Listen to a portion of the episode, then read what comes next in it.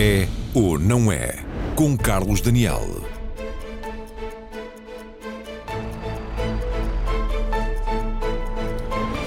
Boa noite e bem-vindos. É ou não é decisiva a campanha eleitoral que está na estrada? Estamos a semana e meia das eleições em que, através do voto, os portugueses vão decidir o rumo do país para os próximos anos. Será no dia 10 de março. Já estão cumpridos os debates televisivos, a longa maratona de debates televisivos. Estamos então em plena campanha eleitoral. Vamos neste programa olhar aqueles que têm sido os grandes temas da campanha e seguramente também aqueles que mais interessam aos portugueses e eventualmente ainda não tratados nestes tempos de uh, fecundo debate político no país. Apresento já os meus convidados desta noite, agradecendo a todos a presença. À minha direita, a diretora do Jornal Notícias, Inês Cardoso. Também Ricardo Ferreira Reis, diretor da Católica Sondagens, do CESOP. Amílcar Correia, jornalista do Jornal Público. Sara Antunes Oliveira, subdiretora do Observador. E Carlos Jalali, professor de Ciência Política da Universidade de Aveiro. Boa noite a todos mais uma vez e muito bem-vindos.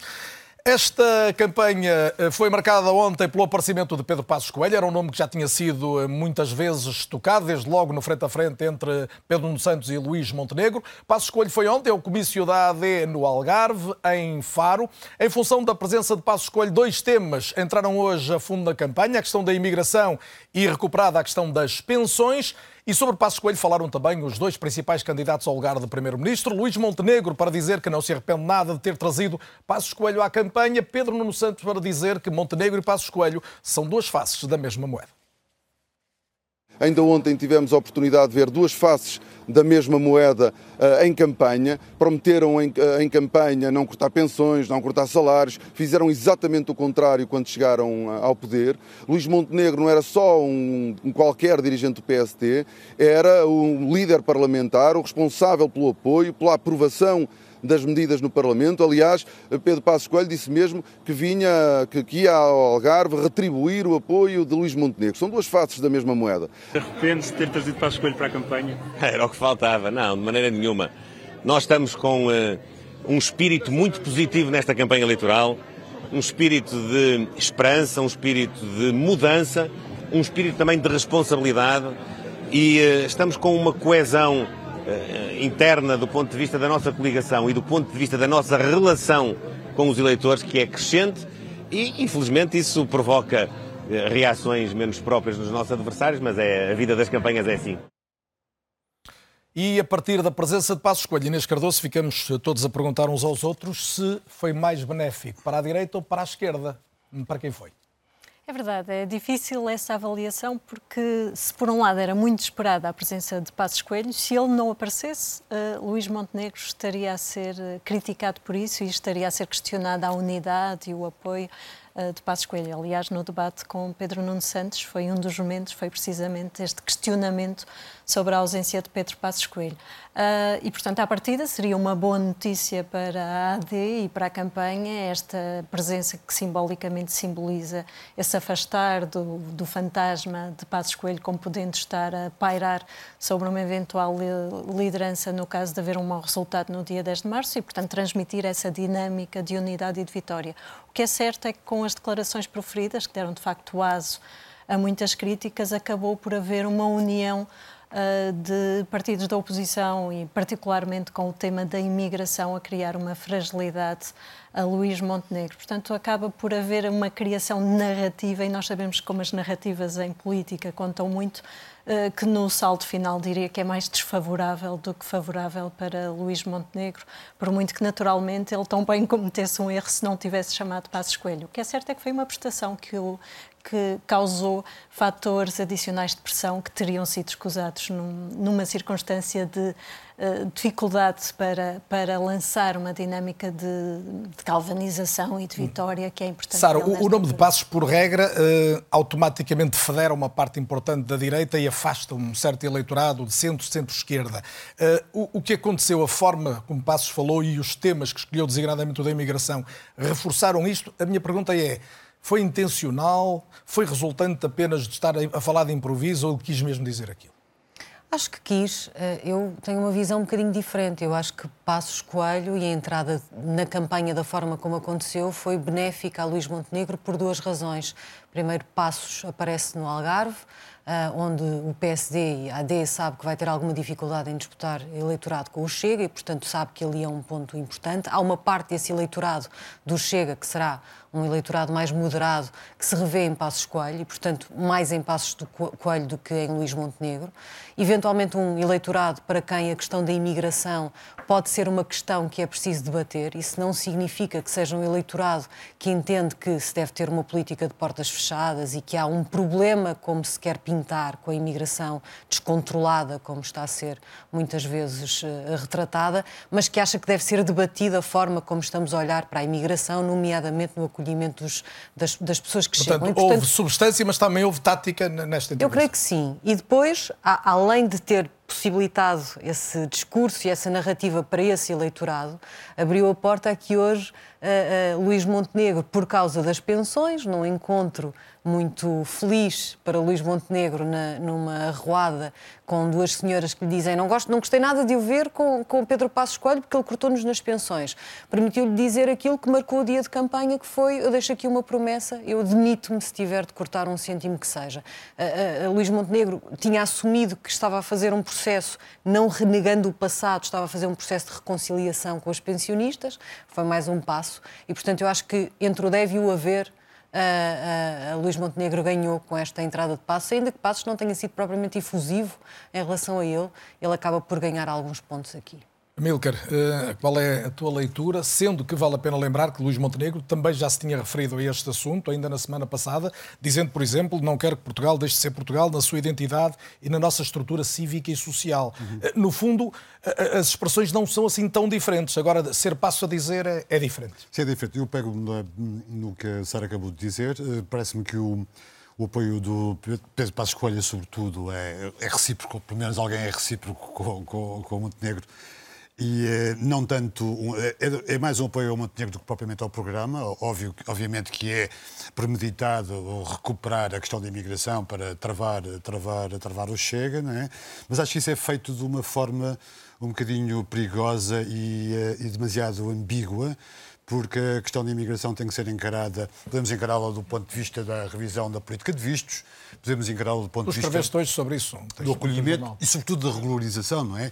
De como é que o Estado pode fazer melhor esse trabalho de, de integração, não é?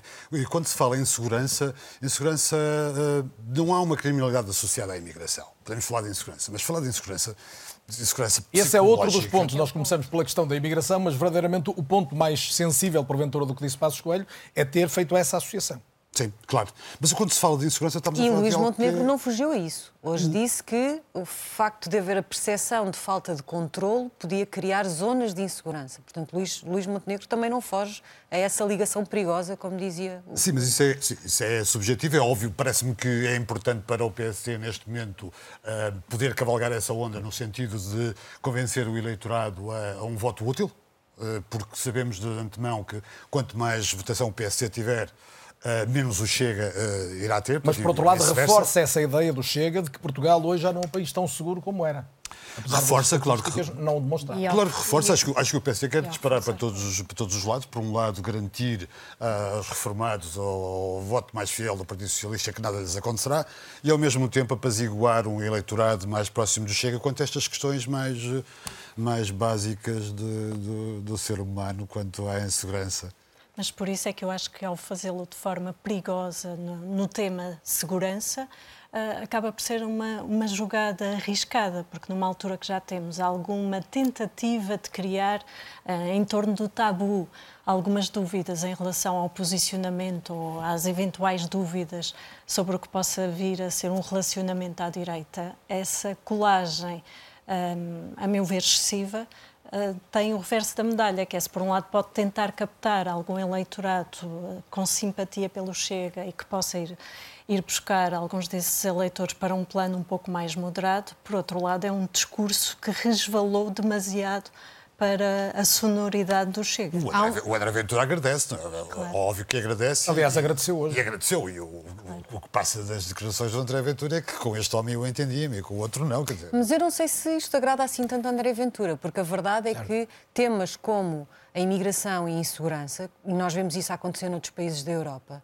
uh, se não forem convenientemente debatidos com seriedade, e, e provavelmente não é esta a forma, uhum. mas se esse espaço ficar vazio, é precisamente aí que partidos eh, como o Chega podem impor as suas narrativas, impor, impor, eh, ideias erradas em relação à imigração, ao que nós fazemos, ao que ela representa. E, portanto, a imigração é um tema que é importante e cada vez mais importante para as sociedades, que os partidos uh, do arco da governação e mais moderados têm fugido de debater porque têm medo de ser colados a estas ideias extremistas mas se não o fizerem, deixam um espaço vazio para que outros partidos, eles sim extremistas e perigosos, ocupem esse espaço. Estás a dizer é que Monte Ventura hoje já não está sozinho no, no, no, palco a falar disto, é? É, e por isso, por isso é que digo que ele pode não gostar assim tanto que mais se juntem à conversa. Mas aqui. Carlos, junte-se à conversa. Sim, aqui é, mas aqui de facto há um desafio duplo para os partidos do arte da governação. Porque, por um lado, se não abordam, se não politizam o tema, como referiu e bem a Sara, deixam o espaço vazio para partidos extremistas. Mas a experiência europeia também mostra que debater estes temas de uma forma que não alimenta esses partidos extremistas também não é fácil. Uhum. Veja-se o caso de França, onde, os, onde o, Partido Gaulista procurou incorporar os temas da Front Nacional, agora Rassemblement Nacional, e acabou por ser uh, completamente sugado por esse tema e o Rassemblement Nacional sai ainda mais reforçado. E temos essa experiência também no Reino Unido. Veja-se aquilo que aconteceu na dinâmica UKIP, Partido Conservador. Portanto, o desafio aqui é duplo. Por um lado, é uma forma de tentar mobilizar e politizar um tema que é relevante. Nós temos aqui uma questão que acho que é importante debatermos seriamente em Portugal, que é o facto de, por um lado, exportarmos não dobra e, por outro lado, importarmos não dobra. Acho que há aqui algo que é relevante discutir. E hoje estamos a importar mais do que a exportar, e bem precisamos, também sim, é verdade. Sim, exatamente. Por causa do outro tema que não tem entrado nesta campanha, que é o do envelhecimento e da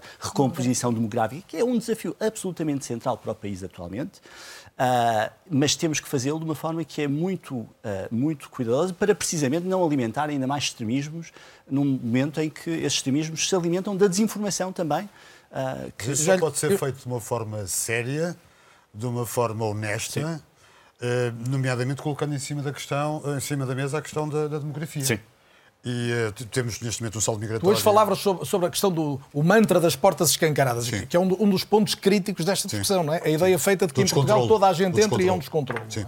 Mas quando o grande descontrole existe, existe sobretudo na, na, da, da regularização destas pessoas que não têm forma de justificar um contrato de trabalho, uma, uma, um, um título de residência e que as impede sequer de marcar um, um, um, encontro. Uma... E aí o Estado está a falhar. Completamente, mas o Estado falha há anos. Isto é, isto é crónica, é uma herança crónica. O do, problema é que nos últimos anos temos cá muito mais gente, não é? E não temos o CEF e não temos o CEF Essa é a questão, quando eu dizia que é preciso fazer este debate, é, por um lado, para desfazer essas ideias não fazem sentido, não é? Por exemplo, temos uma política de portas escancaradas, mas também abordar os problemas que as pessoas começam a ver cada vez mais. Pensei nos últimos meses quantas reportagens vimos sobre pessoas que têm de pagar a pessoas, sabe Deus de onde é que apareceram, para terem uma senha para irem regularizar, tratar dos seus papéis. O CEF desapareceu, não se percebe muito bem o que é que ficou, houve toda aquela polémica fazer de conta que está tudo bem Exatamente. é um caminho completamente errado. E, como digo, é um caminho que deixa André Ventura a falar sozinho. Já volto ao Carlos Jalali, mas eh, Ricardo. Estão dezenas de imigrantes à espera de serem atendidos à porta da agência, estão dezenas de imigrantes espalhados pelo país, perdidos um pouco nesta, nesta incapacidade de regularização nesta altura. E isto é um discurso que não pode ficar o, o, o André Ventura a ficar a falar sozinho sobre este problema, porque ele terá um tipo de soluções que não se aplicarão diretamente a estas questões. E os estudos de opinião que o meu amigo tem acompanhado e, e, e coordenado apontam este como, uma, como um não. tema que preocupa os portugueses, não, não é dos, não. do topo não da agenda. É, não é do topo da agenda, porque ainda não temos um clima de insegurança em relação a esta a esta E esperamos não vir a ter. E nós esperamos não vir a ter, mas, por, por exemplo, temos questões de tráfico humano a acontecerem aberta ou, ou visivelmente neste, no, no, no contexto de muita coisa do que acontece aqui nestes, nestes fluxos migratórios, que nos torna muito difícil o estudo do fenómeno, mesmo. Portanto, nós estamos com alguma dificuldade em perceber, até porque ele tem, um fenómeno, tem uma configuração engraçada que é de mobilidade dentro do território, ou seja, estes imigrantes não estão parados num sítio apenas, vão se movendo ao longo do, do, do, do, território, o que é saudável, porque é onde há emprego e é onde há ocupações, mas nós não conseguimos ter uma boa percepção daquilo que é, eh, do que é o fenómeno nesta altura, só o vemos aumentar.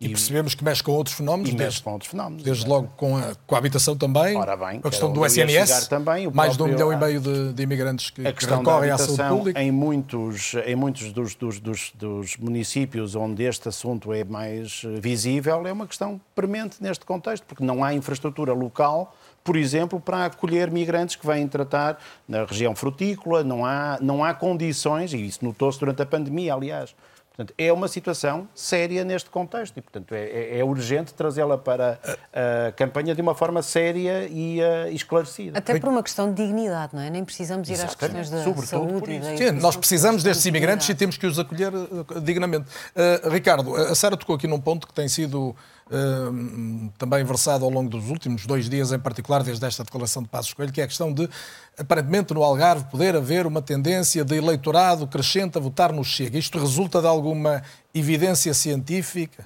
Nós não temos dados que nos permitam inferir. Uh, nós, Católica, nós, Católica sondagens. sondagens, no CESOP, não temos nas nossas sondagens ainda uma dimensão que nos permita chegar aí.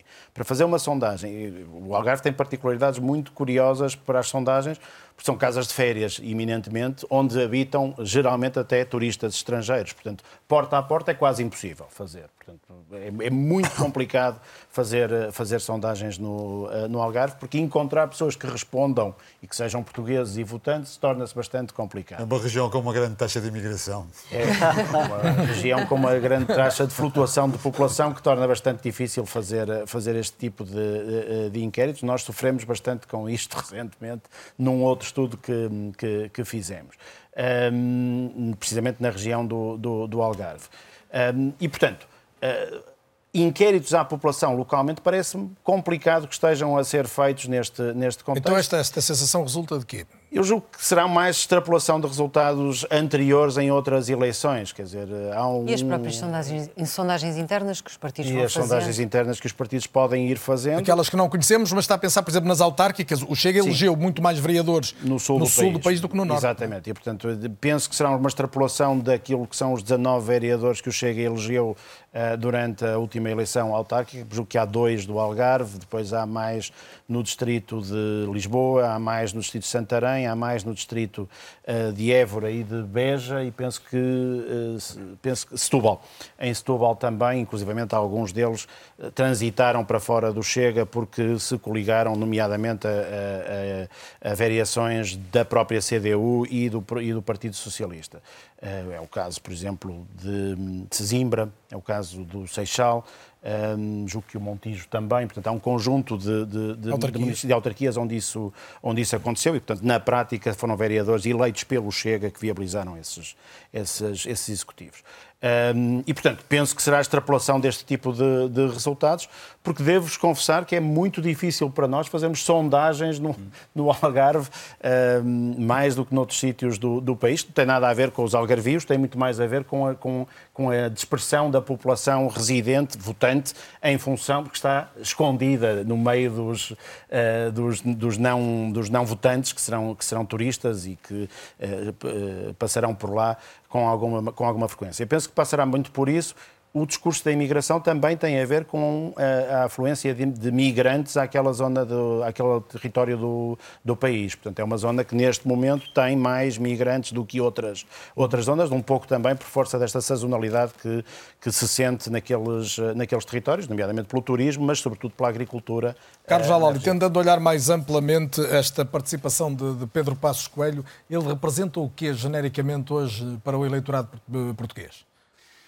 Para já o eleitorado jovem, que já não tem propriamente uma memória dos anos da Troika, não é? Sim, Pronto. e o que é interessante é vermos que no dia de hoje estamos, de certa forma, a, a relitigar e a revisitar a governação 2011-2015 e não a 2022 Mas também com os partidos à pois. esquerda, designadamente o Partido Socialista, mas não apenas, vimos sim, hoje sim, o, sim. o Bloco, o PC, ou a CDU, a, a, a verem nisto uma espécie de trunfo, ou seja, a memória de Passos Coelho ser um trunfo para a esquerda mobilizar. Absolutamente, isso foi também evidente nos debates, onde Pedro Passos Coelho era invocado pelos partidos à esquerda. Creio que há aqui um efeito duplo. Para os, para os eleitores de esquerda, Pedro Passos Coelho tem um efeito adverso, tem um efeito mobilizador para os partidos de esquerda. Para o eleitorado de direita, Pedro Passos Coelho tem uma imagem francamente positiva e, nesse sentido, a entrada de Passos Coelho até pode ser positiva para cativar indecisos entre Chega e AD neste, nesta eleição. A grande incógnita é o efeito no eleitorado do centro. Os indícios que temos sugerem que a percepção de Pedro Passos Coelho não será necessariamente negativa. Não será necessariamente negativa porquê? porque sondagens recentes sobre presidenciais colocavam Pedro Passos Coelho eh, como um dos candidatos mais bem posicionados, não mesmo o mais bem posicionado, incluindo à frente de António Guterres, numa sondagem recente no final de 2023. E, portanto, neste contexto, o efeito será positivo para a direita, porque mobiliza eleitorado, mostra unidade, e esse, esse foi também um ponto enfatizado por Luís Montenegro, não é necessariamente negativo para a esquerda, porque permite também mobilizar o seu eleitorado que se lembra da austeridade da, da, do período da Troika e associa essa austeridade a Pedro Passos Coelho. Amilcar, nós temos aqui uma série de. Temos quase só dúvidas e muito poucas certezas nesta fase, não é?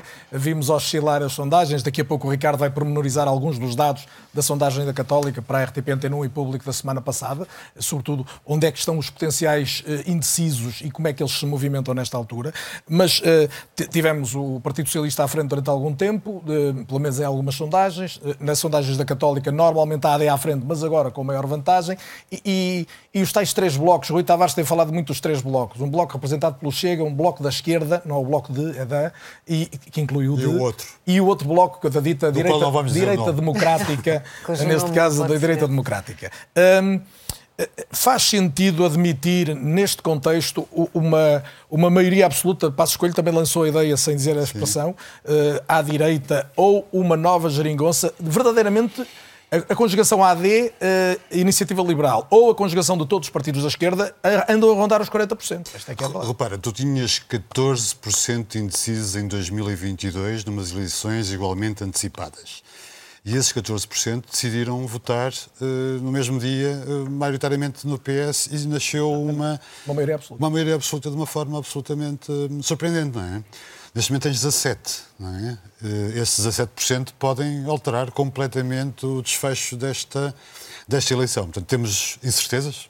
Mas para o PS há uma fadiga acumulada claramente nos últimos ah, dois anos. Ah, mas eu não sei o que é que o Ricardo vai dizer sobre isso, mas parece-me também que os indecisos, estes 17%, em princípio, eh, terão mais tendência a dividir-se por PS e por, e por AD. Portanto, eu não excluiria a hipótese de uma maioria absoluta, não sabemos, não é? As sondagens são retratos instantâneos de um determinado momento quando, os, quando as pessoas são, são inquiridas, quando, quanto à sua intenção de voto. 17% é uma, é uma percentagem, uma percentagem alta. Sabemos que há muito indeciso jovem que vai votar pela primeira ou pela segunda vez e, portanto, eu ia sugerir, já que estamos a falar tanto disso, Sim. que olhemos os dados, é o mais fácil e depois a partir daí, portanto, é uma okay. antecipação do nosso raio-x. Vamos colocá-lo no ar hoje com a preciosa ajuda do Ricardo Ferreira Reis, diretor da Católica, para olhar, como disse, dados que resultam em boa parte da sondagem ou das sondagens. De algum caso, temos um, um olhar comparativo sobre a sondagem que colocamos uh, no ar, que publicamos no início de, de fevereiro e esta última de sexta-feira passada. Vamos ao raio-x.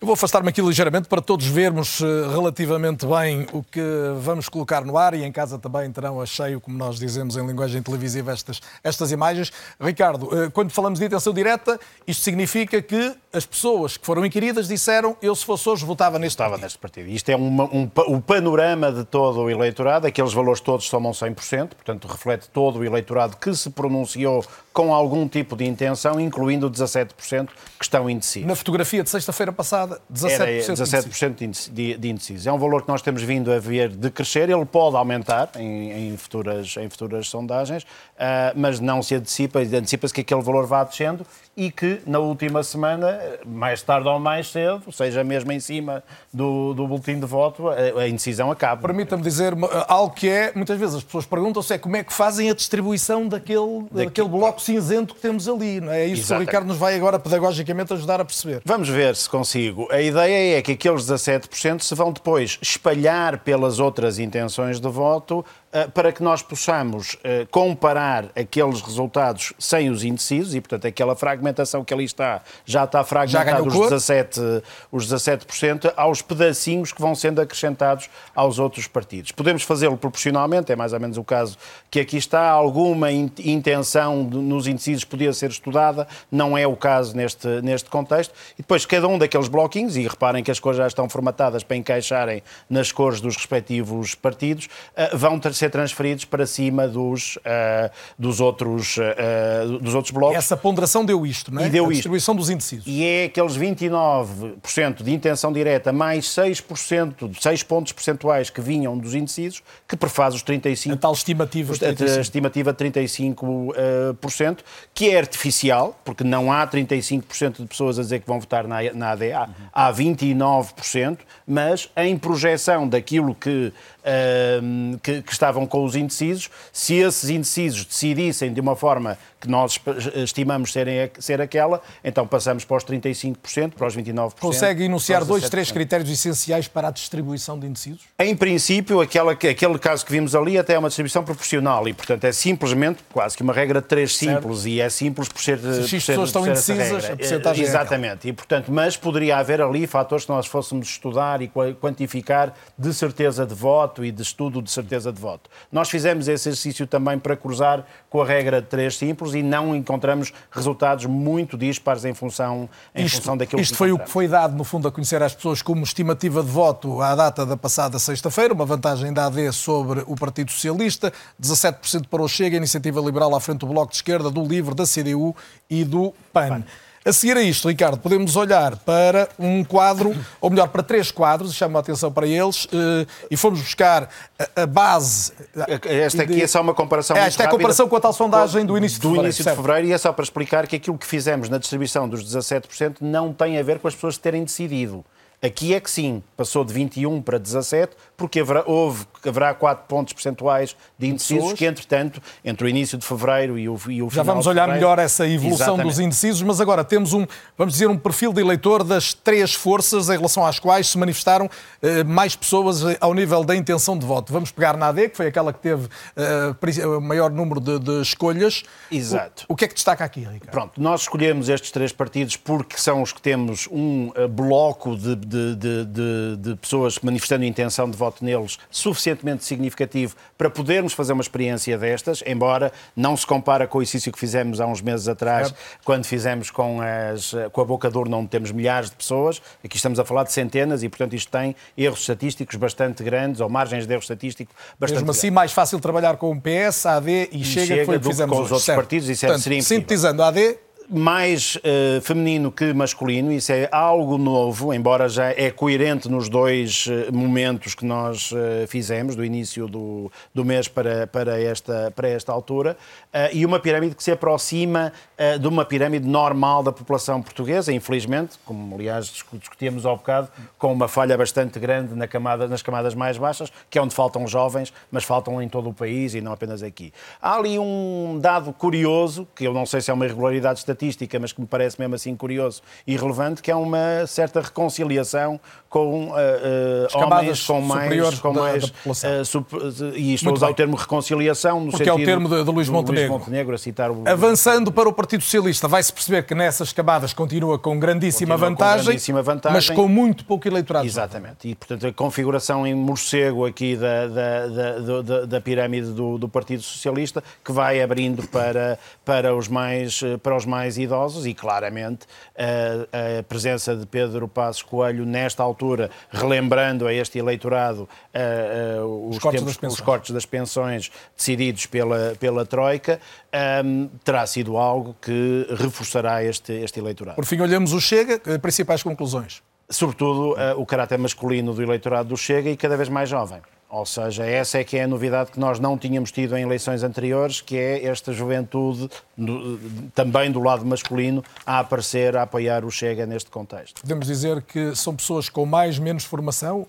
Sim, uh, no caso do PS, claramente, a, estrutura sociodemográfica do eleitorado do PS aponta para menos, para menos formação, menos educação, o que é coerente também com a, com a, a estrutura etária. Exato. Portanto, há uma correlação forte entre a, a, formação académica e a, e a idade das pessoas em Portugal. Um, aqui uh, temos o Chega a aparecer com pessoas com ensino secundário completo. Portanto, nem tanto uh, com o ensino secundário Básico. incompleto, nem com o ensino superior. O PSD é em crescendo. E vamos ver um último, que já não é um quadro, é um gráfico, é um mas gráfico. é um gráfico bastante curioso, porque permite olharmos para o que tem sido a evolução dos indecisos em função também dos debates eleitorais. E muitas vezes se discute qual é a eficácia dos debates, até que ponto é que eles funcionam. A verdade, Ricardo, é que começamos, vamos dizer, quando houve, antes de haver qualquer debate na televisão, com 36% indecisos, e depois de todos os debates estaremos a rondar os 14%. Essa é uma possível inferência desse, deste, eh, deste gráfico que estabelece alguma causalidade no sentido que os debates foram resolvendo esses, eh, esses indecisos. Em boa verdade, há aqui uma discussão de ovo e galinha, porque o que isto está a medir é eh, a quantidade de indecisos que não assistiu a nenhum debate, a quantidade de indecisos que assistiu a um ou dois debates, a quantidade de indecisos que assistiu a menos de metade, etc., até a quantidade de indecisos que assistiu a todos os debates. E, de facto, é verdade que a, a, a linha, a tendência, embora haja ali uma, um vale uh, no mais de metade... Não é uma linha de tempo, uh, é uma linha de atenção É uma linha debates, de aproximação de aos debates. E, e, mas a sua conclusão é possível. Eu não estou a dizer que, uh, que a causalidade seja inevitavelmente nesse sentido. A ideia é uma... que fica é quanto mais as pessoas assistiram aos debates, mais se decidiram. Ou quanto Ou mais indecisos estavam, menos tinham menos... tendência para assistir aos debates. Essa é a tal questão do ovo e da, e, e da galinha, que é outra hipótese alternativa, mas a sua hipótese é perfeitamente viável neste, neste contexto. Podemos não ter chegado a 14%, mas há de ter ajudado alguma coisa. Pelos vistos, sim, ou pelo menos as pessoas que assistem a todos os debates eh, parecem estar menos indecisas do que as que não assistiram a nenhum, eh, a nenhum dos debates. Também olhamos para isto em função de formação eh, e, claramente, as pessoas com menos formação assistiram a menos debates, portanto, aí a correlação é, é, é evidente. Também, provavelmente, não em função de causalidade, menos que entendamos que os debates dão formação, mas em concorrência com a Universidade Católica. Não tenho dúvida nenhuma. Voltávamos a Milcar, estavas tu com a palavra. Ah, o que é que retens daqui? O que é que é mais eventualmente surpreendente? Eh, o que eu acho que pode ser surpreendente, voltando, voltando àquilo que, que dizia anteriormente, é que, tal como há dois anos, esses 14% de indecisos alteraram completamente o desfecho mais expectável da, das últimas eleições, o mesmo pode acontecer, o mesmo pode acontecer agora. Não olho para os indecisos como um caráter, como, como algo que seja negativo, pelo contrário, não há eleições tão complexas como esta, não é? É provavelmente um momento mais delicado do, das últimas décadas de democracia para tomar posição num, num contexto político tão, tão, tão estranho, tão estranho quanto este. De facto, o contexto o contexto não é, é, não é muito propício a muitas certezas. Teremos essa incerteza até, até o dia 10 de março, teremos outras a seguir quando falarmos de governabilidade, mas isso é para falar para, para a frente. Mas eh, sai daqui, sai daqui, saem daqui, quanto a mim, duas certezas. Uma é o fim, o princípio do, do bipartidarismo, é? traz o, o crescendo de uma força política com a truculência, ruído e com capacidade de intervenção parlamentar. E, por outro lado, eh, assistirás eventualmente a um início de pequenos ciclos de, de governação, como acontece já em muitos países. Parte, em muitos países. Os ciclos longos de governação só os traz na Rússia ou na China, eventualmente. Retoma a ideia, Inês, de eventualmente haver aqui alguma maioria, mas com entendimentos de, de vários partidos. Uh, excluís a hipótese ou de todo? Eu diria que até pode ser positivo termos uh, essa necessidade de negociação. Nós temos vindo a ter uma insistência na estabilidade e a estabilidade por si só não é um valor absoluto. Aliás, tivemos a evidência disso mesmo no, no último ciclo, uh, que teria muitos outros fatores e com certeza tinha um grande desgaste Uh, que era muito evidente na governação socialista, mas a maioria absoluta não deu nenhuma garantia de estabilidade, nem nos deu uma governação particularmente rica no que diz respeito à capacidade de fazer reformas ou de produzirmos uh, diplomas em áreas estruturantes. A negociação é o princípio da vida política. Já tivemos muitos ciclos uh, em minorias uh, que puderam produzir resultados muito interessantes a esse nível. E, portanto, eu diria que não vejo o apelo à estabilidade como um apelo essencial, ainda que politicamente Uh, seja muito atrativo pensarmos que é importante contarmos com ciclos mais, mais duradouros. É verdade que é, sobretudo, um desafio, a meu ver, esta eleição para percebermos como é que ficamos do ponto de vista de quadro partidário e ideológico a fragmentação uh, tem sido evidente e tem vindo, a, a, já nas últimas eleições, a marcar muito algumas diferenças na, na, forma como depois temos um Parlamento muito mais uh, dividido e com muito mais uh, tonalidades. Uh, agora temos um, questões diferentes pela frente. Uh, o resultado da, da AD será particularmente importante para percebermos a resistência do PSD ao fenómeno chega uh, e resistência a um nível quase de sobrevivência, porque se de facto não houver um resultado expressivo, uh, estaremos a falar de um, de um risco de alterações de configuração que podem de facto trazer uma grande turbulência no, no que é um, o cenário, o hemisfério da, da direita, uh, e depois sabemos como, se olharmos para outros países da Europa e particularmente para o caso francês, como essa, esse, essa turbulência, essa fragmentação começa muitas vezes no hemisfério e acaba por ir uh, tendo efeitos de contágio tão bem à esquerda. E, portanto, há um conjunto de questões que será interessante perceber mais ao nível das várias forças do que propriamente o tema da governabilidade, Antes que, a meu ver, Carlos com um olhar científico, é excessivamente dramatizado. Olhar jornalístico também, eh, e retoma aquela questão, parece-te crível uma hipotética maioria só a AD, a Iniciativa Liberal de um lado, ou ainda com os partidos da esquerda todos juntos? Qualquer das soluções te parece viável? Eu acho que é possível. Eu, neste momento, acho que qualquer, qualquer das várias opções é possível. Não consigo sequer fazer um, um, um prognóstico uh, do que vai acontecer. Só é importante acho... porque a questão da governabilidade tem sido outro dos temas nucleares da campanha. Não é? Sim, não queria entrar já, já, já muito aí, mas eu confesso que tenho a sensação de que esta percepção de ingovernabilidade iminente pode não, não ter assim uma colagem com a realidade tão sólida quanto parece. Porque, uh, pelo menos no imediato, uh, acho, creio que ainda vamos a isso, mas acho vamos muito difícil que o programa de governo, seja o qual for, não passe. Não passe. Uh, acho muito difícil que o primeiro orçamento não passe se não passar o primeiro, se passar o primeiro orçamento, o segundo, uh, há presidenciais em 2026, portanto é muito limitado, é muito difícil haver. E a história diz-nos que governos que estão em funções e que caem normalmente têm vantagem na eleição Os partidos seguinte, aprend é? aprenderam com isso, não é? Os partidos aprenderam que serão prejudicados uh, se fizerem cair um, um governo. Ninguém se quer meter nisso. Uh, e, portanto, eu temos exemplos recentes cá em 2022 no, no país Exatamente. e temos o caso dos Açores também Exatamente. agora. O que, eu, o que eu sinto é que, uh, neste momento, para, para estes incisos, por exemplo, eu, eu, eu, acho que há uma boa camada deles que, na, em 2022, votou num partido atípico. Há, muita gente votou num partido em quem tipicamente não votava uh, fê-lo com algum desconforto, não é? De quem vota num partido em que tipicamente não vota, mas decidiu fazê-lo ou porque olhava para a direita e havia a incerteza sobre o que Rui ia fazer com o Chega, se se coligava ou não se coligava. António Costa foi muito eficaz em cavalgar essa incerteza e essa desconfiança. Uh, por outro lado, António Costa que era um incumbente, uh, apresenta-se como alguém que tem confiança e em quem se, de quem se sabe o que vem, porque apresenta-se às eleições com o mesmo orçamento que eu tinha feito. E no pós-pandemia. Uh, e, portanto, diz: não, não, eu tenho a certeza de que é isto e eu estou aqui para estas eleições, e, portanto, deu uma confiança a, a quem estava ali na dúvida entre o certo e o incerto, e, portanto, eu sinto que muitas pessoas votaram num partido atípico para elas.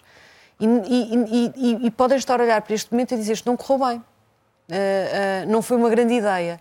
E, portanto, aquela ideia de que as pessoas quiseram foi estabilidade e quiseram ter aqui uma maioria, eu acho que essas próprias pessoas agora estão a pensar se calhar não foi uma grande ideia. Por, por isso é que eu acho que é muito difícil Até para mim, muitas dessas pessoas achavam que não ia haver uma maioria. Porque o cenário que estava criado pelas sondagens isso, isso... pareceria que haveria precisamente. Ou parecia haver um empate. Portanto, muitas pessoas acharam, tentando, votaram tentando evitar o Chega, mas convictas de que estavam apenas a dar uma vitória ao PS, mas não necessariamente. E as sondagens, não vamos dizer mal das sondagens, não, mas não. as sondagens apontavam uma proximidade muito grande muito entre grande. as duas forças. Eu estava aqui a ter cuidado é, para falar sobre isso, porque estou aqui mesmo. Nisso, eu reparei nisso, mas. mas, mas Compete mas, ao moderador lembrar essas coisas. Uh, nós não fazemos previsão, nós fazemos análise, é, eu repito isso à, à, exaustão. A culpa é dos uh, jornalistas que depois tomam como Ricardo, só para ouvir o Carlos a seguir, qual era a nota? A nota era dizer que nós estudamos precisamente este fenómeno do arrependimento das pessoas em relação àquilo que tinham feito na, sua votação. Eh, eh, não fomos os únicos, há vários estudos feitos nesse contexto e todas apontam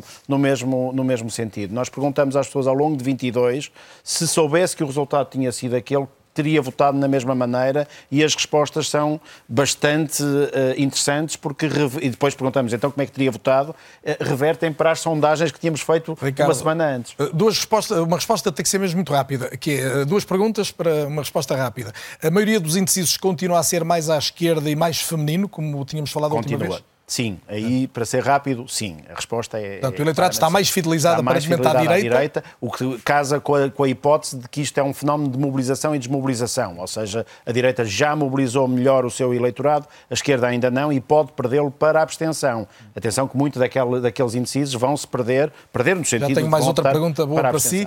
Carlos Jaladi, queria ouvi-lo, até porque temos aqui uma série de dados. Eu confesso que esta questão da, da quase separação geracional me faz pensar. Olhamos para ali e vemos que é um eleitorado mais velho que vota mais numa tendência, o eleitorado mais... O país está-se a dividir uh, entre gerações? Há aqui uma distinção geracional muito importante e que reflete, de certa forma, também desafios societais distintos entre gerações. O nível de desemprego, por exemplo, é um nível de desemprego relativamente baixo em Portugal, eh, globalmente, mas o desemprego jovem é muito alto, está acima da média europeia. E, portanto, há aqui claramente desafios distintos e o eleitorado jovem é captado por partidos de direita, não apenas pelo Chega, também pela IEL, que fazem apelo, a, sobretudo no caso da IEL, à ideia de uh, é preciso gerar competição e abertura uh, para lugares que até agora têm sido fechados e protegidos uh, para eleitores mais jovens, que é também a, a, política de esquerda. E é interessante aqui notar que partidos que tradicionalmente conseguiam penetrar bem no eleitorado de esquerda, como é o caso do Bloco de Esquerda, já não estão a conseguir uh, uh, ter esse. No eleitorado tipo, jovem, queria dizer. No eleitorado jovem. Não estão a conseguir ter essa penetração no eleitorado jovem. Uh, e isso é também, uma, em si mesmo, uma reconfiguração potencial do, das dinâmicas do sistema eleitoral. Essa é uma primeira nota. A segunda nota é que o sistema partidário português está-se a desestruturar. E essa desestruturação também depois contribui para estes níveis de indecisos. Uh, até 2015, ah, a taxa de eleitores que decidia no dia da eleição uh, em quem ia votar era baixíssima, oscilava entre os 4% e os 9%, em média andava nos 6%. Em 2022, o Amilcar referiu bem, estava nos 14%. Nestas eleições temos valores muito semelhantes. E essa indecisão está associada ao facto de os eleitores não saberem que partidos são viáveis, que partidos em que podem votar, que partidos vão continuar, não vão continuar. Veja-se o caso do CDS, um partido histórico que desaparece do Parlamento e agora vai reentrar, mas basicamente porque está numa coligação com o PSD, uh, ah, não necessariamente porque tem capacidade eleitoral autónoma. E, portanto, isso também tem impacto nos indecisos, que são, tipicamente, e o Ricardo referia isso, eleitores com menos níveis de formação, mais desinteressados na política, provavelmente por isso também não viam os debates em grande, em, em grande medida, e, portanto, a decisão que vão tomar vai depender muito dos apelos que são feitos em campanha uh, e aí uh, compreende-se também estratégias da esquerda de tentarem mobilizar o eleitorado que podem perder para a abstenção, como referia o Ricardo. Portanto, a minha primeira pergunta do programa, Amilca, se a campanha conta, uh, aparentemente conta. É conta, é conta e acho que vai contar muito. Pela descrição que o Carlos fez, estamos a falar de pessoas que, que têm poucos recursos, que têm uma vida mais difícil Questões como a, economia, as questões económicas são da, da maior importância, habitação, eh, salário, poder, descida de poder de compra, né? as questões de educação, as questões de saúde, são, são questões de, de, de sobrevivência que colocam em, em risco uh, muitas famílias. E, portanto, é, hum, seria o, o grande debate é entre o modelo mais social e o modelo mais liberal, claramente, hoje no Claramente. Parece como nunca foi, porventura? Provavelmente, como, como nunca foi, não é?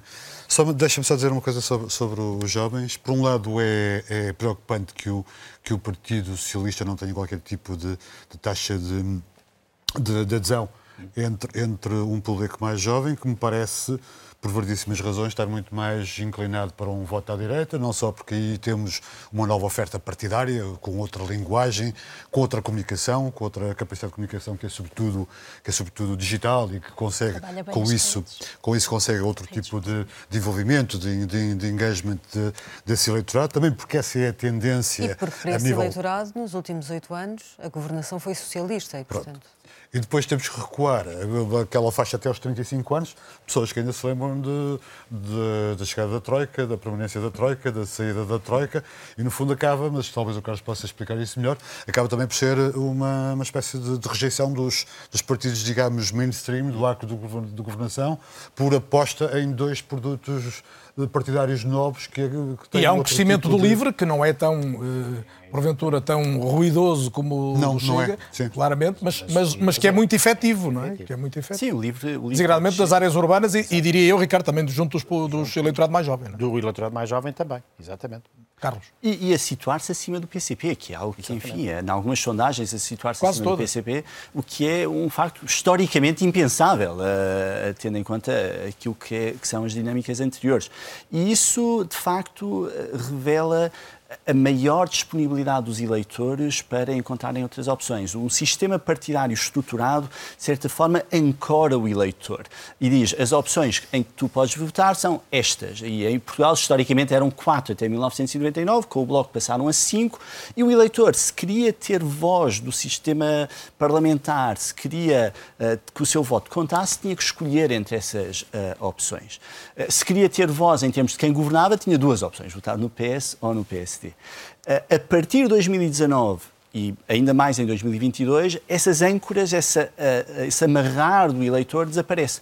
E o eleitor passa a ter mais opções e para eleitores que tenham passado anos a ouvir que o arco da governação não, não apresenta grandes diferenças entre si, optar por partidos que não têm passado pela governação, e a experiência da geringonça aqui marca também os partidos à esquerda do PS, acaba por ser a opção que consideram aceitável para rejeitar esse Ricardo, para fechar aqui o dossiê dos indecisos, uh, tinha esta questão que gostava que pudesse ajudar-nos a, a, perceber, que é, eh, fala-se muito na transferência de voto ou o tal eleitorado que hoje não sabe exatamente se vai votar no partido que votou ou se vai mudar.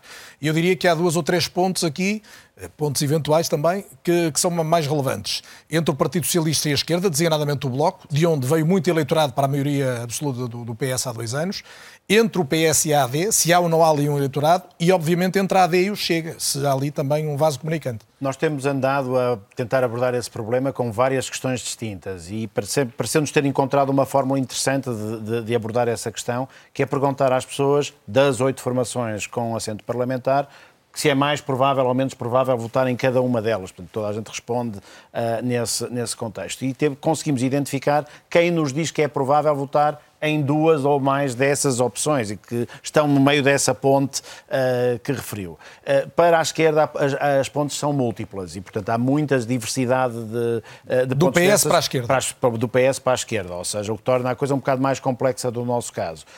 Um, do PS para a AD, há uma ponte apenas, essa ponte tem cerca de 4 a 5 pontos percentuais, composta sobretudo por eleitoras, por, por, por mulheres, na ordem dos 45 eh, a 64 anos. Portanto, nessa faixa, faixa etária, com formação, uh, com alguma formação uh. Mulheres, idade adulta e com alguma idade formação. adulta e com alguma formação. E depois, há um número mais ou menos equivalente e que nós notamos que diminuiu do início do mês para agora, portanto, também em torno, neste momento, de cerca de 5 pontos, mas era maior há, há, umas semanas atrás, entre a AD e o, e o Chega, aqui composto sobretudo por homens de uh, muito mais jovens, portanto, no escalão dos 18 aos 24, um, e que corresponde mais ou menos também ao mesmo, ao mesmo montante com muito pouco interesse nos debates, que é o indicador que nós temos também,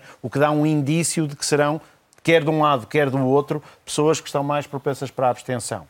Tem aqui uma série de dados para refletir na segunda parte. Podemos partir daqui. Uh, Ricardo, só sem querer fazer uma leitura demasiado extensiva e antes de ir para o intervalo, isso significa que, imaginando 5% de eleitorado flutuante, para usar aquela expressão tradicional, entre o Chega e a AD, pode significar uma AD mais perto de uma maioria efetiva ou um Chega a crescer ainda mais do que se imagina, entre a AD e o PS pode significar claramente ganhar um ou outro. Sim, Neste contexto, sim, mas atenção, que neste momento a diferença entre o PSD, entre a AD e o, e o, PS. E o PS já anda em torno desses 5 pontos, ou seja, anular a diferença seria se o PS conseguisse conquistar esse eleitorado ou partir definitivamente para um resultado muito mais sólido se fosse o PSD a ganhar esse eleitorado. Atenção que se vai perder bastante desse eleitorado para a abstenção e, portanto, eh, muita gente cairá da ponte e não, e não aparecerá no dia 10 para Fazemos a ponte para a segunda parte com a pausa habitual por esta hora. Voltamos para um olhar sobre não apenas a questão do, da governabilidade, afinal, quem está em melhores condições de formar governo e de dar estabilidade ao país, se isso é possível, como para os outros temas que têm feito a história desta campanha, a justiça, a saúde, a habitação e até que ponto vão ser decisivos. Até já.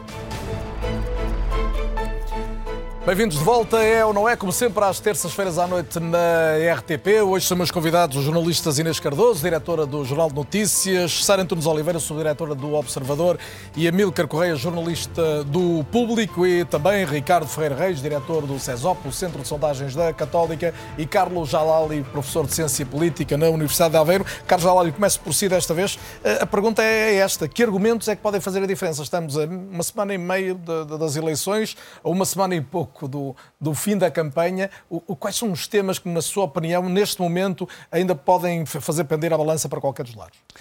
Suspeito que a decisão vai ser tomada em larga medida por fatores que não têm a ver com os temas que são introduzidos na campanha. As decisões que são tomadas, sobretudo para eleitores indecisos, muitas vezes prendem-se com a percepção e avaliação que fazem dos líderes em termos de competência, em termos de uh, simpatia. Uh, e, e, são avaliações que são feitas não apenas por aquilo que é dito, mas também pelos, por aquilo que não é dito, pela forma como estão.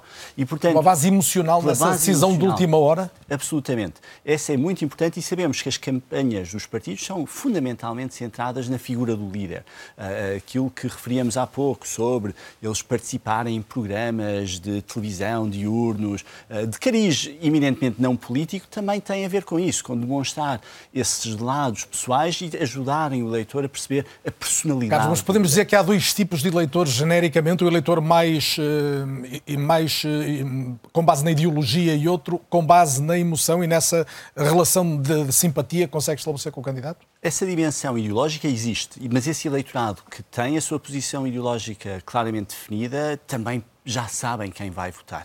Aí eh, o desafio é essencialmente mobilizar esse eleitorado. E é ir votar ele, mesmo, não ficar em casa. Exatamente. E aí uh, os apelos que temos ouvido, por exemplo, dos partidos à esquerda hoje, a relembrar o período da Troika, ou dos partidos da direita a apontar para aquilo que foi a, a dinâmica de governação nos últimos anos, uh, visam exatamente isso. Uh, Quem não quer aquele que não fica em casa, não é? Exatamente. Agora, o lado, este lado da avaliação direta dos líderes, os estudos que temos, eh, até estudos experimentais que têm sido levados a cabo, mostram que é muito importante. E, e depois há uma racionalização que pode ser feita, mas essa racionalização muitas vezes tem por base uh, traços que os eleitores sentem, pressentem existir da parte dos líderes. Sara, isto uh, leva-nos àquilo que falávamos aqui no, no, intervalo e agora podemos verbalizar perante a, a plateia lá de casa, que é de facto aqui uma, uma tendência nova, que é ao nível das redes sociais, de, dos, dos uh, influencers de, e, obviamente, dos programas de entretenimento. Nós somos ambos, nascemos ambos na televisão. Uh, não era habitual tanto líder político ir a tanto programa de entretenimento. É? Eu creio que na, nas últimas eleições já começou um bocadinho, com esta Sim, intensidade. Mas era mais a base dos cozinhados nessa altura. Sim, exatamente. mas se nós pensarmos que uma das perguntas típicas para avaliar a, a credibilidade junto dos eleitores de um candidato é a quem é que comprava um carro. Uh, a questão da confiança, que é uma confiança muito emocional, mais do que nas medidas que apresenta, no currículo que tem, uh, uh, sempre existiu e sempre esteve por trás do voto. Eu acho que até do voto ideológico, não é? A pessoa pode ter um voto ideológico porque está focado nas políticas e nas propostas, mas se não for com a cara do candidato, uh, uh, dificilmente vai com tranquilidade votar naquela pessoa. aliás, nós vemos que os candidatos que geram menor empatia junto de, dos eleitores são aqueles que têm maior dificuldade. E a empatia não tem a ver com as propostas necessariamente. E nós estamos numas eleições que são muito peculiares, porque nós não temos nestas eleições propriamente um incumbente, certo. alguém que está a, a defender um legado e que, portanto, apresenta a defesa daquilo que fez e do que quer continuar a fazer. E depois, se compararmos com 2022, só Rui Tavares, Inês Souza Real e André Ventura são repetentes. Todos os outros se apresentam a eleições, a estas eleições pela primeira e, vez. E, concretamente, os dois principais candidatos a primeiro-ministro uh, são alguém que nunca tinha sido líder numa, numa, num momento destes. Precisamente, e portanto, uh, uh, ambos sabem que precisam de se mostrar também como a pessoa a quem se podia comprar um carro. E por isso é que eu acho que há esta tentativa, eventualmente exagerada, de mostrar este lado pessoal, familiar, emocional, por um lado, em programas da manhã que são vistos, eh, ou, de daytime, que são vistos por uma população mais envelhecida, que está em casa, pensionista. Mais feminina também. Mais feminina também.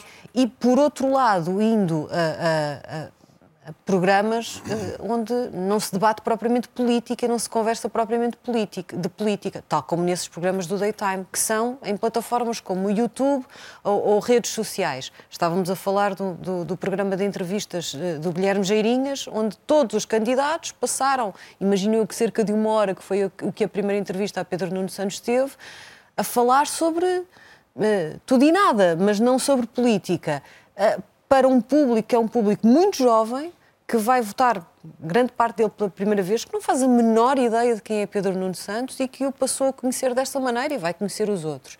Portanto, eu, eu acho que, por um lado, naturalmente estão a fazer esse caminho e, por outro, também mostra que também já perceberam que uh, a desconfiança em relação a propostas, compromissos e, e promessas é tão grande se calhar mais vale tentar convencer as pessoas que ainda não estão convencidas pelo outro lado. Até porque depois, Inês, se fala sempre do carisma, sobretudo antes de alguém ocupar um cargo, discute -se sempre se tem carisma para o lugar, não é? Mas neste caso temos Luís Montenegro durante muito tempo visto como alguém que não teria capacidade de chegar a Primeiro-Ministro e Pedro Nuno Santos na dificuldade de ser o, o incumbente que não vem de trás a liderar, ou seja, que tem que defender uma herança que não era integralmente dele e que tem que mostrar uma ideia de novidade face a um passado de oito anos. É? São duas encruzilhadas.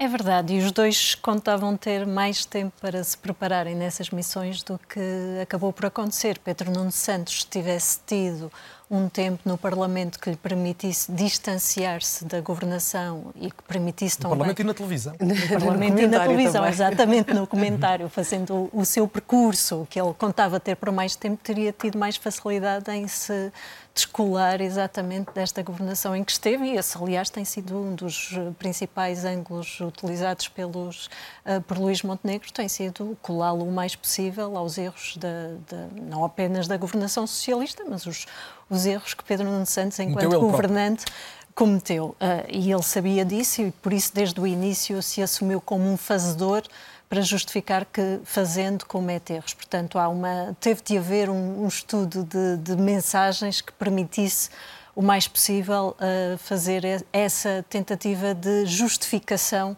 uh, de uma evidente colagem a uma governação que é uma governação uh, cheia de, de, dificuldades na forma como ele agora pode surgir com algumas posições divergentes e, nomeadamente. Pedro até... está a ir buscar a memória mais da geringonça do que da maioria absoluta. Exatamente, tentando... e está a assumi-la, e, e penso que nesse aspecto, a partir do momento em que se assumiu mais naturalmente com essa uh, vontade de negociação à esquerda, até ficou mais próximo da, da, sua pele natural do que os tempos de hesitação em que andou a tentar revelar-se excessivamente moderado. Luís Montenegro, por outro lado, uh, também contava ter mais tempo, mas mais tempo para conseguir solidificar a sua própria posição e unir um partido que tem andado nos últimos anos com muita dificuldade em se encontrar. Uh, e que uh, durante muito tempo teve dificuldade Mas emancipou-se já em relação em, à imagem tutelar de Passos Coelho? Começa a. emancipou-se, eu acho que ele tem conseguido estar melhor do que se esperava dele e, portanto, como as expectativas não eram muito elevadas, de certa forma, uh, ele foi conseguindo criar uma, uma dinâmica de, de de algum entusiasmo de quem não estava muito convicto. E, por outro lado, eu acho que é mesmo uma questão de sobrevivência do PSD neste momento, sobrevivência naquele sentido, obviamente, de considerarmos que o PSD vai continuar a ser o grande partido do arco da governação. E, portanto, como é uma questão de momento muito uh, decisivo para o partido, há uma, uma mobilização maior, não apenas do, do, de todos os militantes, mas também uh, dos eleitores que, ainda que indecisos, mas mais flutuantes, uh, tentam perceber de que forma podem manter uma lógica de uh, moderação e de resistência a alguns hum, alguns movimentos que naturalmente assustam um pouco mais em relação às alterações. Amilcar, já falamos muito de Passos Coelho. António Costa ainda tem estado ausente da, da, campanha. António Costa pode valer o quê nesta, nesta campanha, pensando na perspectiva, claro, do, do PS e de Pedro Nuno Santos? Comparando a entrada do António Costa no tempo de antena e do Passos Coelho no comício de Faro, ali aí uma discrepância muito grande, não é? Não sei até que ponto é que o António Costa poderá ter interesse em entrar numa campanha de Pedro Nuno, mas por outro lado, também trata-se de defender a sua própria herança, se não a fizer. Penso que é um ativo que terá, poderá ter algum efeito na fidelização de, do, do, eleitorado, do eleitorado socialista. Uh, por todos os efeitos, foi o homem que geriu a pandemia, por um lado, mas por outro lado tem também tem, esta, tem, tem sobre si o rótulo da, da forma abrupta e desastrosa como, como defenestrou uma, uma maioria absoluta. Tenho curiosidade em saber como é que o PS se vai unir, se o PS vai mesmo surgir unido nesta campanha ou não, uh, se as grandes figuras do PS vão uh, aliar. Uh, Pedro Nuno Santos nestas duas semanas. Deixa-me só dizer outra coisa que é, espero que a campanha a partir daqui deixe de ser uh, campanha, uma campanha com retroatividade, uh, geringonça, troika, passos coelho, e que passe ainda por cima com líderes uh, estrearem-se, que passe, que passe para ser uma campanha um bocadinho, um bocadinho diferente, com outro tipo de discurso, com outro tipo de, de propostas e de forma de estar na política. Mas isso também é identidade, não é? E às vezes há essa tentação de ir buscar alguma identidade para quem não me conhece, eu represento a mesma coisa que este senhor. É? Sim, ou então, ou então dizerem-te tu também representas aquele senhor porque exatamente. é uma má identidade. Exato, é? exato, exatamente. Pode ser mais negativo. Mas eu acho que essa tem sido a grande sim. arma de uns e outros, de, sim. de colar. Uh, mas deixa-me só, deixa só, deixa só acabar o raciocínio, que é, o, nós temos esta eleição por causa de uma série de peripécias de uma certa classe política que dá aso ao mantra do eles são todos iguais e de uma descrença na, nas, nas forças partidárias e no exercício da política. É dessa descrença que se alimenta o mais baixo dos sentimentos antidemocráticos. E se nós não contribuímos, nomeadamente as forças partidárias, para uma seriedade no debate político que vá além da. Mas não te parece que tem havido esse cuidado, particularmente dos principais candidatos? Eles não têm ido rebuscar propriamente grandes casos. Há um momento ou outro singular, não é? O senhor não vai buscar este líder, eu não vou buscar aquele, mas casos ligados à justiça de um ou do outro, de pessoas próximas, verdadeiramente isso não tem acontecido. Talvez não, alguns debates foram acalorados, mas não estou seguro que, que não apareça. Que, que não apareça. Mas eu, em relação a isso, e, e cruzando com, com, a questão da identidade ou não, eu, eu, creio que essa descrença ou esse dizermos que os políticos uh, são todos iguais, acho que deveria haver precisamente uma preocupação de trazer novidade um, e, e, de conseguir entusiasmar, de certa forma, reconciliar os eleitores. Novidade nos temas, nas formas de estar, na questão do futuro. O, o que eu considero que é o maior erro de ir buscar o passado é que a identidade, de facto, nos aspectos que têm sido recuperados, não é propriamente uma identidade positiva, ou pelo menos uh, no momento em que estamos haveria mais vantagem em tentar transmitir futuro, novidade num sentido futuro, de mais perspectivas, de uh, solidez de propostas, porque se estamos num momento de grande descrença em relação aos políticos e em que de facto perpassa muito esta ideia de que todos são iguais e de, de grande desligamento ou falta de confiança nos titulares de cargos públicos, uh, nós precisamos de quem nos uh, motive uh, e nos retire desta, desta ideia tão populista e tão demagógica. E porque até agora é mais efetivamente eles passado não são futuro, iguais. todos de E quando estivermos com demasiado passado, teremos dificuldade Ricardo, em arrancar para eh, uma perspectiva. Verdadeiramente, eh, há muita intenção de dar segurança aos mais velhos e esperança aos mais novos. É uma tendência normal em qualquer eleição. E se calhar não por acaso se fala muito de saúde, a pensar nos mais velhos, e de habitação, que é um dos dramas maiores da população jovem. Mas o Ricardo dizia há pouco, e veio-me a propósito disso, esta questão que é. ehm, as, as populações, vamos dizer, na idade adulta, não são alvo de tanta mensagem. Fala-se um pouco, é o IRS, desagravar o IRS, a classe média nessa altura, mas verdadeiramente a pessoa que tem o salário médio e não o salário mínimo, a pessoa que tem 40 e tal anos, não há uma mensagem tão clara para esse eleitorado. Não, de, de facto não há. De, uh, há uma mensagem muito clara, embora, uh, atenção, que, que, muita da mensagem que é passada em relação à saúde diz respeito a todas, é evidente. a todas e a da habitação as, também. Mas... Da habitação também e até certo ponto a da educação, porque é uma coisa que se aplica aos filhos uh, dessa, dessa, dessa geração um, e é de facto uma, uma, uma geração... Olha, mas pensarmos é na, na, fiscalidade, muito a questão do IRS jovem, nas Exatamente. pensões, a questão não, dos mais velhos, andamos sempre... E entende-se que essa geração que está no meio pode arcar com, com, com o ónus de uh, contribuir ainda para as pensões das gerações que já estão reformadas, aliás, como é o ciclo normal daquilo que é a, a estrutura contributiva da Segurança Social em Portugal, um, e que ainda tem a responsabilidade das gerações mais, mais novas que, uh, de facto, têm grandes taxas de desemprego, embora a válvula da, emigração tenha sido sempre um dos fatores de compensação neste contexto. Mas sim, os partidos têm sido pouco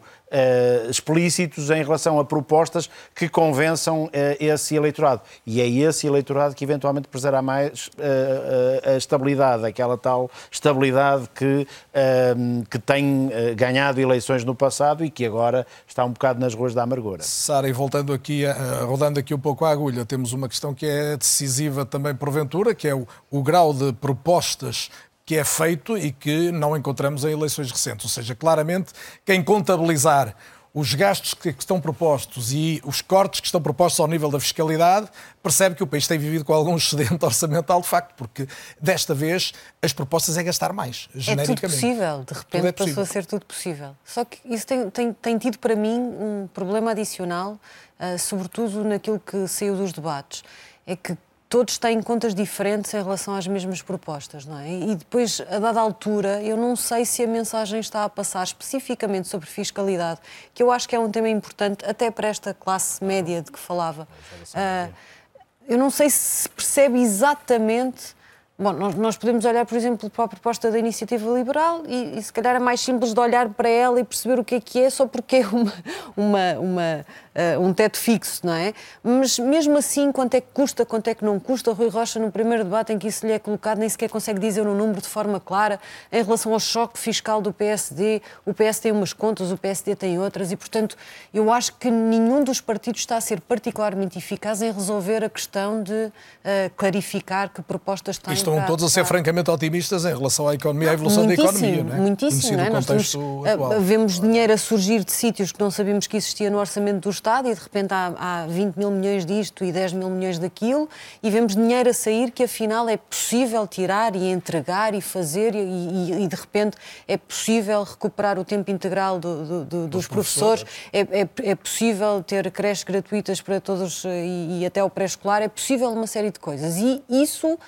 preocupa-me porquê? porque eu acho que parte da desconfiança que as pessoas têm em relação às propostas não tem tanto a ver, e estes períodos, não tem tanto a ver com o período traumático do tempo da Troika, em que as pessoas se distanciaram uh, dos políticos porque sofreram na pele as consequências das uh, suas decisões, mas porque depois desse período difícil uh, criou-se muito esta ilusão e esta ideia, esta narrativa de acabou a austeridade há dinheiro, veio o PRR, vinha dinheiro a rodos para fazer tudo e mais alguma coisa, as pessoas ouviram isso, interiorizaram isso e olham para a saúde. E, e, as urgências estão no estado em questão, olham para os professores e não há aulas, os filhos estão sempre em casa porque os professores estão em, estão, estão, estão em greve e não veem uh, uh, aquilo que ouviram de que já tinha acabado e agora vinha aí muito dinheiro, não viram acontecer Queremos mesmo apostar na lógica de agora há dinheiro para tudo? É que nós já ouvimos esta conversa. Sim, e o que falta neste, nesta campanha é de facto uma visão mais ampla do que simplesmente atirar dinheiro aos problemas, não é? Quer dizer, não há uma visão genuinamente reformista. O que vemos são medidas em que vamos aumentar isto, vamos aumentar aquele grupo, vamos aumentar aquele grupo, mas os desafios centrais que há na educação não são abordados, os desafios centrais que há na saúde não são abordados, o desafio demográfico, que é absolutamente no, crucial para Portugal. A população está envelhecida e não vai conseguir sustentar-se economicamente, a não ser que tenhamos a imigração, que gera outro debate que já tivemos no início. Essa visão completa, global, não é apresentada. Temos medidas avulsas e é essencialmente a tirar dinheiro, mas sem pensar aquilo que é o sistema no seu essencial, ou tendo propostas que dificilmente podem ser implementadas rapidamente quando há mudanças de sistema. O que nos estão a dizer é a fiscalidade é essencial para o crescimento económico. Fazemos um choque fiscal e tudo uh, muda do, de um momento para o outro. Não estamos a falar, de facto, de crescimento económico. Vivemos no sul da Europa e vivemos numa conjuntura que nos tem sido favorável, que é imobiliário, uh, uh, construção turismo. e turismo. Qualquer uma destas variáveis, se for desmontada, se for destruída, todo, toda esta engrenagem, toda esta geringonça também cai, cai por terra, não é? Falta-nos um modelo possa ser de, de, aposta de crescimento económico em algumas áreas que possam sustentar uma, uma, uma evolução do país. Não é? O Pedro Nuno Santos falou nisso no, um, no Congresso, quando referiu que teria de haver uma grande... Uma seletividade maior nos no, que é, aliás, que é, aliás, uma ideia que, já, que, que, não é de agora, que ele, que ele já, já tem algum tempo. Estou curioso também para ver, eh, para ver essa ideia concretizada e perceber o que é que, o que, é que preconiza, porque portanto, quanto me lembro, ele não a concretizou. E era fundamental que nos dissessem, para além do choque fiscal, o que é que pode ser feito, que, em que áreas é que nós podemos investir e ter algum valor com, com isso, não é? Não somos, não somos seguramente a, a, e também a como, é, como é que se compensa a perda de receita do Estado, não é? Quando se fala é que se faz a aposta 4, 5, 6 mil milhões a menos de receita, o, há serviços vai ser preciso continuar a pagar. É? E, e há aí, há aí duas notas importantes. A primeira, em relação à proposta de Pedro Nuno Santos, como é que se vai escolher uhum. os setores em que se aposta? Porque temos países que apostam e apostam muito mal e as consequências são uhum. graves e, portanto, a, a, apostar por si só não chega, é preciso clarificar a metodologia. E depois há um outro constrangimento que temos visto completamente ausente nesta campanha, que é a necessidade de assegurar contas certas, dados os constrangimentos europeus. Parece que, de repente, as regras europeias deixaram de existir. E esse constrangimento não desaparece por magia e suspeito que as expectativas dos cidadãos possam sair frustradas depois destas eleições, porque viram prometidas aumentos de dinheiro para vários setores e depois isso poderá não se concretizar porque temos regras europeias. O Ricardo há pouco ia falar quando, quando eu citava a questão do contexto externo. Olha, ia falar sobre as contas certas em que o contexto é completamente diferente. Uma coisa é ter as contas completamente uh, sem dinheiro e, portanto, as contas, os cofres do Estado bastante vazios e uma dívida pública que ascendia uh, efetivamente a valores acima e que de transformava o financiamento num exercício difícil. Um financiamento num exercício muito, muito difícil. Outra coisa é encontrar as contas agora, como encontrará provavelmente o próximo Ministro das Finanças, abaixo dos, dos três dígitos, o que é uma coisa absolutamente Mas uma coisa é encontrar de... a economia alemã a crescer muito, outra coisa é encontrá-la em recessão, é... outra coisa é encontrar uma Europa Mas, em paz, outra Europa, uma Europa exatamente. em guerra. E isso era um, a inflação um a determinado Exatamente, e pode, pode, pode, pode subir, embora ele tenha vindo a, inflação tenha vindo a, descer. Está a descer. Um, duas notas então. Uma é que nós temos níveis, aliás, uma coisa que casa com, com a imigração, imigração que nós temos tido.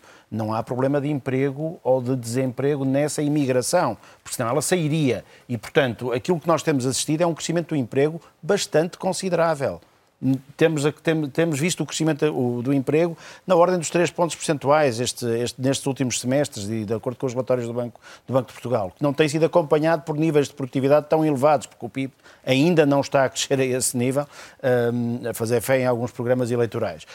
Um, mas uh, aquilo que, que, estamos a sentir é que isso quer, quer dizer que o nível de salários também está a baixar também por causa desse, desses imigrantes que vêm substituir e receber salários mais, mais baixos, e isso é uma situação que nós não sabemos como lidar na economia, e daí também não se perceber bem que propostas é que há, porque nós não sabemos ainda como lidar com isto. O outro ponto que eu ia levantar aqui há uns minutos atrás tinha a ver com os fenómenos de imprevisibilidade. Que são gerais neste momento. Nós não sabemos o que vai acontecer, o que está a acontecer neste, neste momento em muitos dos contextos internacionais onde Já vivemos. agora vale a pena lembrar que há umas eleições nos Estados Unidos em Exatamente, mas essas eh, felizmente eh, não calham antes de março, embora partes delas sim, mas isso também o que passa antes de março não vai fazer, não vai fazer grande diferença.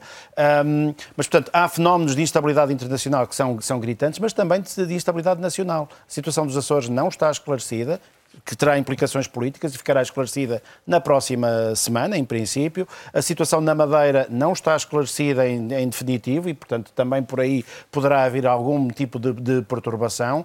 Uh, temos um conjunto de assuntos da parte jurídica de, da Justiça que não ficaram bem esclarecidos ainda e que demoram tempo a ser esclarecidos e que vamos ver se serão esclarecidos nos próximos dias até uh, a, a, tempo de condicionarem ainda a campanha eleitoral. E pegamos então no cronograma e, e Sara, começa por ti, que há pouco já especulava sobre o que pode acontecer, para irmos a um olhar final sobre, sobre essa questão, da questão da governabilidade, até quando, com base em quê? A tua previsão era, vou recuperar de há pouco, que provavelmente não teríamos uma rejeição do programa de governo, e o programa de governo da República tem de ser rejeitado, porque senão, senão avança, e acreditas mesmo que o primeiro orçamento, que será discutido provavelmente lá para o outono, é? Eh, na melhor das hipóteses, eh, também será viabilizado por qualquer das partes. É a tua previsão? Eu creio que sim. Nós já ouvimos do lado de Pedro Nuno Santos dizer que viabiliza um governo minoritário, ouvimos Luís Montenegro dizer que não governa se não ganhar. Portanto, a ideia de que não sabemos muito bem o que é que vai acontecer também não é assim tão real, não é? Nós sabemos. É, é verdade que temos aqui uma espécie de joker que uh, uh, pode fazer pender esta balança para um lado ou para o outro, que é o Chega, que já disse que faz e que depois não faz e que apresenta moção, mas depois não apresenta moção. Vamos retirá-lo desta equação porque torna tudo mais simples para essa análise. Eu não estou a ver nem Luís Montenegro, nem Pedro Nuno Santos, acho que Luís Montenegro só está a manter esta dúvida precisamente porque, se voltarmos a toda a conversa atrás, a dúvida e a incerteza uh, uh, atraem votos para o que é mais certo, não é? E, portanto, acho, acho que isso é propositado e é uma estratégia, mas mesmo que perca as eleições e não governe, não estou a ver Luís Montenegro a chegar a, a ele que disse que não governava se não ganhasse as eleições, a chegar ao programa de governo e, e, a, e, chumbar. e a chumbar. E apresentar o No primeiro orçamento, acho que aí funciona a memória. Uh, tenho muitas dúvidas que logo naquele primeiro orçamento alguém queira, queira ser Uh, uh, o, responsável, pela, o responsável queda pela, pela, queda de um governo, sobretudo se isso significar ficar ao lado de um partido como o Chega, que também pesa nesta questão, não é? Quem é que apresenta a moção de censura ou quem é que toma a dianteira desse, desse movimento? E se passar o primeiro orçamento Uh, lá está, depois de janeiro de 2026 temos presidenciais, a ação do presidente fica muito mais limitada. Uh, quando é que pode convocar eleições? Seria uma loucura que ficássemos meses com um governo uh, à espera de serem convocadas eleições, portanto, também não estou a ver acontecer. Significa que vão ser meses simples em que o dinheiro vai surgir e os nossos problemas vão ficar todos resolvidos e vai ser ótimo no Parlamento? Não, de todo. Só não acho é que estejamos mesmo na iminência Posso, posso estar totalmente errada, mas não, não sinto que estejamos mesmo na iminência de problemas já em abril, em junho ou em outubro. Mas, Amílcar, um dos dois candidatos a primeiro-ministro, Pedro Nuno Santos ou Luís Montenegro, vai perder. E nesse momento vai ter que revelar a sua preocupação com o futuro do país. Não é? O que perder vai, porventura, ter uma função ainda mais relevante do que o que ganhar? Temos um governo garantido por seis meses. Não imagino que alguém avance com uma moção de censura e corra o risco de ser fortemente penalizado por umas, umas eleições eh, im, imediatamente a seguir. Não é? Eh, tivemos um governo de António Costa, um governo pisca-pisca, esquerda-direita. A maior parte das medidas até de 2022 foram aprovadas pelo, pelo PSD do Rui Rio. Eh, penso é que. O governo 1922, o, Sim, pós, 1922. Pós o, penso que esse clima de, de alguma fraternidade entre Costa e Rio não se irá repercutir, não é? Uh, mas... Daí a minha pergunta da importância do que perder. Não é? Sim, uh, tendo a concordar com, com a Sara, de que terá de haver aqui um período que não será necessariamente longo, de, de alguma manutenção da, da, da maioria, da, da minoria, da minoria parlamentar, com essa agravante de que a partir de uma determinada altura o Presidente não vai poder dissolver a Assembleia da República. E isso vai ser terrível. Faz-nos parecer um bocadinho mais com um país do Norte da Europa, como os Países Baixos. Os Países Baixos estão há quantos meses para Mas formar não governo? exatamente no indicador que Não, no, no- no melhor. Estão há meses para formar governo. Eu Não sei até que ponto é que teremos maturidade e um Parlamento com maturidade para isso, né? para o, normal funcionamento da- das regras democráticas, das, das instituições, ainda por cima, com um Parlamento completamente eh, alterado Inês, por a um terceiro bloco. Eu gost- a minha palavra, eu gosto muito de, de falar em maturidade democrática, porque estamos a celebrar 50 anos de 25 de Abril, os partidos têm usado muito esse chavão ah, para, para ah, falar do papão da, da extrema-direita, e é importante, obviamente, refletirmos sobre ele, mas não com base no medo, antes com base na, na demonstração precisamente de maturidade democrática na forma como vamos olhar para os interesses do país. é que os- ambos os líderes têm alguma dificuldade em, em dizer que viabilizam, mas Exato. nenhum diz que não viabilizam. que não viabili- e, e parece-me claro que viabilizam, pelas razões que já dissemos, porque eh, é de todo o interesse para o país, desde logo, e portanto não, não, não faria qualquer sentido colocarem-se do lado, eh, depois de terem andado a acenar com, com o Chega, acabarem por se colar a posições que fragilizariam precisamente ah, a manutenção das condições de, de governabilidade e a manutenção das condições de confiança nos partidos que defendem efetivamente aquilo que seja o interesse ah, do país. Depois já terei mais dúvidas na questão do orçamento do Estado. Ah, mas será sempre uma, uma questão de eh, capacidade efetiva de negociação e de discussão num Parlamento Aí que estamos a seguramente chegar ao será fim, mais Carlos, será medir entre o que é melhor para o país e o que é melhor para cada partido, como sempre. não é? Absolutamente. E acho que há aqui duas notas. Em termos de formação de governo, nós temos quatro possíveis cenários, três deles são muito claros o que é que vai acontecer. E esses cenários são a AD ganha ah, e a direita tem maioria parlamentar, a AD forma governo. Pedro Nuno Santos disse que, nesse caso, viabiliza. A o- direita com o Chega ou sem o Chega?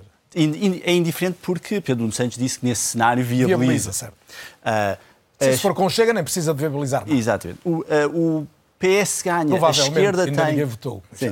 O PS ganha, a esquerda tem maioria parlamentar, também não há possibilidade de uma moção de rejeição ser aprovada.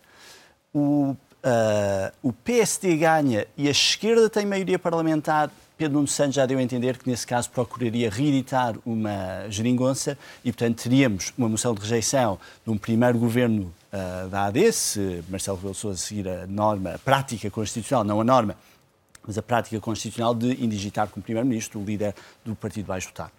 A, a grande incerteza é se temos o PS como partido mais votado e a direita com maioria parlamentar. E esse é o cenário onde ah, não é fácil sabermos, porque não, é, não, é, não, não sabemos o que é que os diferentes partidos vão dizer, mas concordo que se é, é uma moção de rejeição nesse contexto, mesmo assim será muito, muito arriscada. A dúvida que se coloca é se o E governo daí vai a sair... resposta que falta Montenegro dar. É, é Exatamente. nesse cenário. é? E é se vamos ter um governo ah, PS minoritário, sem que a esquerda tenha maioria parlamentar, que seria um governo altamente ah, Instável. instável e com um quadro parlamentar muito desfavorável, ou se temos um governo de direita reeditando aqui entendimentos à direita, como a esquerda fez ah, em 2015. E esse é um cenário que nós. Ricardo, e para acabar, olhar. algum cenário que seja mais improvável destes todos que o Carlos enunciou? De acordo com a nossa sondagem, o cenário mais provável é de maioria de direita e a dúvida é saber se fica o PSD ou o PS à frente. Uma nota importante para saber que há uma, verdade- uma enorme sondagem a acontecer em junho nas eleições europeias sobre aquilo que for a decisão tomada agora, que de validação, quem tem quem ficar como primeiro-ministro tem a oportunidade de poucas semanas depois, meses depois, ter uma enorme sondagem nacional nas eleições europeias sobre este contexto. E essas eleições europeias vão ser mais importantes do que aquilo que é habitual. Não vão ser uma oportunidade de protesto, vão ser um- uma oportunidade de afirmação diferente daquilo que é o habitual. E já agora abrirão portas de discussão também no Parlamento Europeu para os tais três blocos, E, sobretudo- direita, esquerda Sobretudo e, se não houver uma e maioria estável Sobretudo se não houver uma, uma de 10 de maioria estável, que dará uma ótima indicação ao Sr. Presidente daquilo que pode ser feito e daquilo que é a opinião, eh, sem precisar de ir ao, ao- a Portugal e a, a fazer as sondagens. Ricardo Ferreira Reis, Sara Antunes Oliveira, Carlos Jalali, Amílcar Correia, Inês Cardoso, muito obrigado a todos. Foi um gosto tê-los no É ou Não É, que volta a ser, como sempre, de hoje a oito dias. Já sabe que tem os destaques nas redes sociais, sempre o programa disponível também no RTP Play. Boa noite, até para a semana.